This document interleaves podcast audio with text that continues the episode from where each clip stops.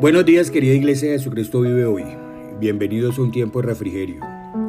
Recibo hoy una píldora sobre manso.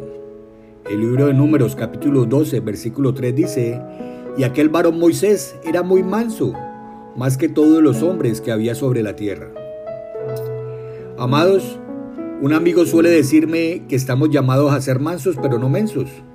Y pensando en Moisés, la primera imagen como adulto es aquella terrible escena en la que asesina al guardia egipcio para salvar a sus hermanos israelitas. El texto de hoy describe a un Moisés que ha estado en las manos de Dios al menos 45 años. El contraste entre aquella persona violenta y este hombre dócil nos habla del milagro de la transformación que Dios puede obrar en la vida de cualquiera de nosotros.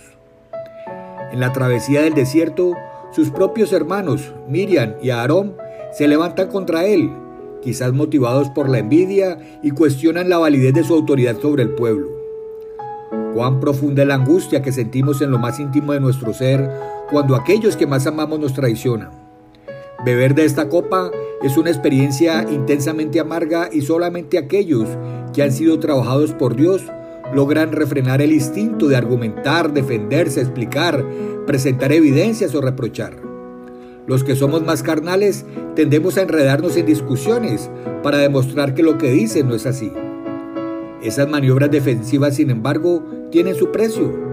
Requieren un enorme esfuerzo emocional y exponen el corazón a la semilla del rencor, de la amargura y del enojo. Pero Moisés optó por no decir nada. En otras ocasiones lo encontramos postrado en tierra, la imagen más elocuente de lo que significa ser humilde. Decidió dejar el asunto en manos de Dios porque después de todo el que lo había levantado como líder era el Señor. Le competía a Dios intervenir en esta situación si así lo consideraba necesario. Moisés por su parte prefirió no hacer nada. ¿Cuánto nos inspira en un mundo lleno de agresores la figura de este hombre que frente a los ataques prefiere la quietud y el silencio?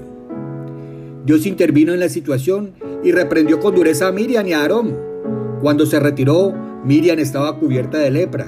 Y para nuestro asombro, Moisés ahora intercede ante Dios para que Él quite la disciplina impuesta sobre la que lo cuestionó.